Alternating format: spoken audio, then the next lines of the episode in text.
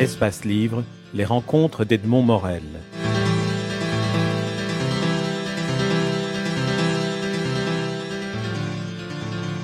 Je voudrais revenir sur, sur le, la, la, troisième euh, figure romanesque, ou la quatrième figure romanesque du personnage, c'est le psychopathe. Il y a un moment où lui-même et c'est terrible lorsqu'on lit cette phrase dans votre livre, où lui-même se dit, il se rend compte qu'il y a des personnes derrière les fenêtres, et il se dit, de toute façon, personne ne va intervenir. Et lui a continué en toute certitude d'impunité ou de non, de non, de non intervention. Oui, c'est bien que vous remarquiez ça, parce que moi, c'est ce qui m'a frappé aussi, c'est que dans, le procès, quand on lui a dit, mais attendez, euh, vous n'avez pas eu peur, euh, vous avez bien vu les lumières allumées? Ouais, mais je sais bien que personne, personne descendrait. Ce qui veut dire que même un, un, type qui n'était pas dans son état normal, bon, on peut reparler après, dire pourquoi il était psychopathe et tout, mais il était conscient qu'il y avait dans cette nature humaine, euh, en tout cas dans cette société new-yorkaise de cette époque, de ce il y avait une espèce de lâcheté, d'indifférence, d'apathie, de, de, de non-interventionnisme, etc. Il en, il en, était parfaitement conscient. À partir du moment où vous laissez un criminel être conscient que vous n'allez pas intervenir, euh, il, a, il a une autoroute devant lui. Donc je veux dire, c'est très très grave. C'est le contraire de la force de dissuasion. Oh, vous pouvez m'envoyer une bombe atomique sur le nez, je ne peux pas vous répondre. Si j'ai un lance-pierre, Hein, je vous enverrai un petit point un peu dur, peut-être sur le bout du nez. C'est tout. C'est effrayant. C'est effrayant. Parlons de la nature de, ce, criminel, de ce psychopathe. Euh, les deux théories qui sont affrontées pendant le, le, procès étaient du côté de la défense d'essayer de le faire passer pour fou pour lui éviter la peine de mort, et du côté de la représentation de, de l'État, c'était de dire il faut absolument éliminer quelqu'un qui présente un tel degré de dangerosité. Alors ça, c'est le débat qu'on a encore dans nos sociétés d'aujourd'hui. Qu'est-ce qu'on fait de ces gens-là? Euh, vous avez connu ça en Belgique, il n'y a pas, pas des, des, tueurs d'enfants, on en a eu aussi en France, donc on, est, on, on a une, une, véritable interrogation là-dessus. Ce qui se passe avec ce, ce, ce, ce garçon, qui a 28 ans à l'époque, hein, qui, qui, est jeune, euh, je pense que c'est le syndrome du loup-garou. Bon, beaucoup dit c'est euh, Dr Jekyll et Mr Hyde, oui, mais c'est beaucoup le loup-garou. C'est-à-dire c'est quelqu'un à qui tout d'un coup euh, des crocs, des, griffes, un pelage sauvage va, va, pousser, tout ça étant intérieur bien sûr, et qui va devenir une, bête furieuse, un prédateur que rien n'arrêtera, et j'allais dire qui, qui, qui, est excité par l'odeur du sang, par l'odeur de la mort, etc.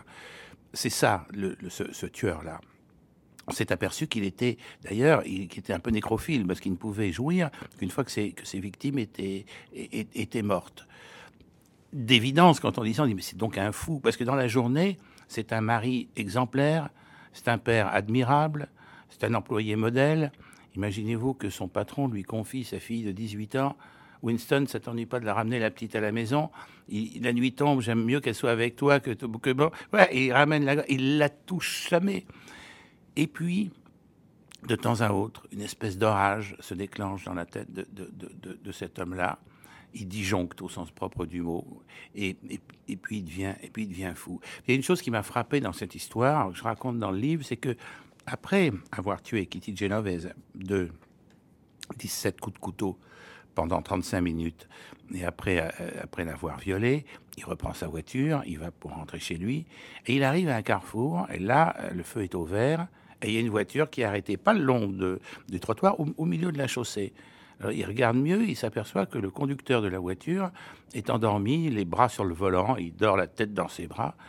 Qu'est-ce qu'il se dit, notre tueur? Il se dit, mais ce type, on va lui rentrer dedans. Il va avoir un accident, donc il arrête sa propre voiture. Il descend, il va faire toc-toc à la vitre. Et monsieur, monsieur, oh, oh, faut vous réveiller, faut pas dormir, hein Vous allez avoir des problèmes, ça va vous faire bobo. Il sauve peut-être pas la vie, mais en tout cas, il sauve ce type d'un problème, d'une blessure, etc., alors qu'il vient de, saccager, de massacrer une, femme.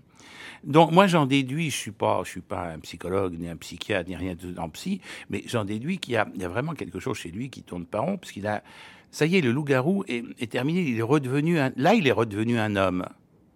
Et, d'ailleurs le, le, président du tribunal lui dit mais euh, Monsieur Moset, quand vous êtes descendu pour aller voir ce conducteur, vous aviez votre arme avec lui, votre, couteau, vous l'avez sur vous? Oui, oui, il dit. Et vous l'avez pas tué, ce, conducteur? Pardon, Monsieur le Président. Non, votre honneur. J'avais aucune raison de le tuer. C'est fini, âge est passé. Donc la question, c'est qu'est-ce qu'on fait de ces gens-là? On, les met hors, circuit de la société, c'est évident, parce que la dangerosité, euh, elle, est immense et elle est permanente. Mais, mais, mais, est-ce que, est-ce que la prison est la réponse? Euh, Vous allez me dire, oui, mais comment on les soigne si tant est qu'il faille les soigner? Je, n'en sais rien, c'est pas mon métier, mais je me pose la question. J'ai dire, j'ai envie de poser la question à la société. Je ne suis pas certain qu'on ait réglé le problème Mosley en le mettant, en le mettant en prison. Enfin, dans, dans une prison où voilà, où on l'enferme euh, euh, sans, sans vraiment traiter. Vous, vous, dites euh, que vous n'êtes pas psychologue, mais vous êtes romancier. Est-ce que le roman, je pense ici à Simenon, ne permet pas d'investiguer la complexité des êtres plutôt que la complexité des actes qu'ils ont commis, ou la difficulté de comprendre? Comme c'est vrai ce que vous venez de dire, comme c'est vrai. Parce qu'effectivement, je, pense que ce qui se passe dans, l'écriture romanesque, c'est qu'on est dans la tête du personnage.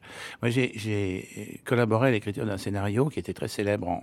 Enfin, le film était euh, très célèbre en France, je pense, je pense que vous l'avez peut-être vu en Belgique, il est dans la tête du tueur, sur l'affaire Francis Holm, qui est un, qui est un, serial killer, voilà. Un tueur en série, tueur de tout, hein, d'hommes, de femmes, d'enfants. Et le but du film, c'était de se mettre dans la tête de ce serial killer pour essayer de comprendre comment il fonctionnait. Et là, euh, c'est la même chose. Quand le romancier arrive sur un fait divers, c'est vrai que le, les faits, on les réserve à la police, on les réserve à la justice, on les réserve aux, journalistes. Le rôle du romancier, c'est d'essayer de se mettre dans la tête de cette personne qui ne peut plus s'exprimer, soit parce qu'on l'a tué. Moi, j'ai essayé de comprendre ce que, ce que Kitty avait pu ressentir quand elle était par terre et que l'autre s'acharnait sur elle. Et qu'elle savait qu'elle avait, avait sa petite amie qui était deux étages au-dessus, mais endormie, et qu'elle devait penser, mais Marianne, tu vas pas me laisser mourir là, je t'aime, descends vite, descends vite, viens me secourir. J'ai essayé de me mettre dans la tête du tueur, euh, comprendre aussi comment, à un certain moment, euh, il savait qu'il était un prédateur et à d'autres, il l'oubliait complètement pour redevenir un homme comme vous et moi, c'est-à-dire quelqu'un de gentil. Euh, J'essaie de me mettre dans la peau du journaliste. Voilà, c'est ça. Le travail du romancier, c'est de rentrer dans la tête de ces personnages. Et le rôle du romancier, c'est aussi de poser des questions, de ne jamais imposer de réponses. Et, là, les, questions, elles surgissent aussi, et c'est votre, votre personnage fictif qui est pêcheur à la ligne, mais qui écrit aussi un livre, qui s'interroge sur l'écriture. Alors, il s'interroge sur l'écrit de deux manières. Dans un premier temps, il dit, euh, il évoque, il médite un peu sur le rôle de la télévision par rapport à la presse écrite, et il dit, la presse écrite, de toute façon, est nécessaire et complète la, la, la télévision. Et moi, j'ai prolongé un peu cette phrase-là en me disant, dans le fond, c'est Didier Decoy qui est en train de dire. Et le roman, lui, il prolonge la presse écrite. C'est vrai, c'est vrai, vous êtes, très bon psychologue. Oui, oui, c'est vrai. Je, pense que le roman non seulement prolonge la presse écrite, mais que le roman prolonge un, petit peu tout, puisque euh, c'est un espace de, liberté, de recréation, et que c'est un espace d'écoute. Moi, ayant été journaliste, qu'est-ce que je faisais? Ce que vous êtes en train de faire, je tendais mon micro à des gens, et je les écoutais, c'est eux qui parlaient. Moi, j'étais journaliste, ils étaient, ils étaient. Qu'est-ce que fait un romancier? Il tend son micro fictif à, des personnages de roman. il leur dit pourquoi tu, tu, pourquoi Qui es-tu? Pourquoi fais-tu ça? Pourquoi aimes-tu? Pourquoi souffres-tu? Pourquoi? Bon, c'est exactement la même la même attitude. Le romancier est en fait une espèce de d'hyper, hein, pas super, hein, d'hyper journaliste, c'est-à-dire qui a multiplié le travail du journaliste par euh, voilà à l'infini, mais qui c'est la même attitude d'écoute. Il y a une référence aussi à Hemingway, et, là vous faites allusion aux articles qu'il écrivait lorsqu'il était journaliste, et lui insistait sur les détails. Selon lui, les détails font sens. Bien sûr, bien sûr, c'est la, petite, c'est la petite touche, c'est ce qui fait que euh, le texte, au lieu d'être simplement factuel, va devenir impressionniste, et que le lecteur à l'autre bout va croire qu'il voit la scène. Moi, c'est le but du jeu. Hein. Euh, vous savez, le, fameux incipit début de, de, roman, la marquise sortit à 5 heures. Bon, c'est pas vrai, c'est pas du tout un bon incipit. le bon, c'est la marquise qui portait ce jour-là une robe verte, sortit à 5 heures sous un ciel bleu et monta dans sa Ferrari rouge. Voilà. À partir vous donnez au lecteur des images, ou en tout cas des briques, des petits Legos pour construire ces, ces, ces, images, ces sensations, il y a un vrai dialogue qui s'instaure entre l'écrivain et, le lecteur. Je pense que euh, moi, moi c'est ce que j'aime en tout cas quand je lis un livre, et Dieu sait que j'en lis, c'est qu'on me donne des petites pistes pour, pour, pour, reconstruire, euh, pour reconstruire une image, construire un univers vous avez évoqué Simenon, il était génial. C'est une extraordinaire économie de mots et de moyens. Et pourtant, tout le monde croit avoir goûté le fameux bœuf bourguignon de, Madame Simenon. Tout le monde sait euh, une bière et un sandwich. Enfin, on, a le monde de Maigret, du commissaire Maigret et, des univers de, de Simenon. On, les connaît. Et quand vous relisez ces livres, vous dites où est-ce qu'il a dit tout ça? Non, c'est parfois trois mots simplement. ça, c'est là, on est dans le génie. Hein. Là, on est dans le vrai génie.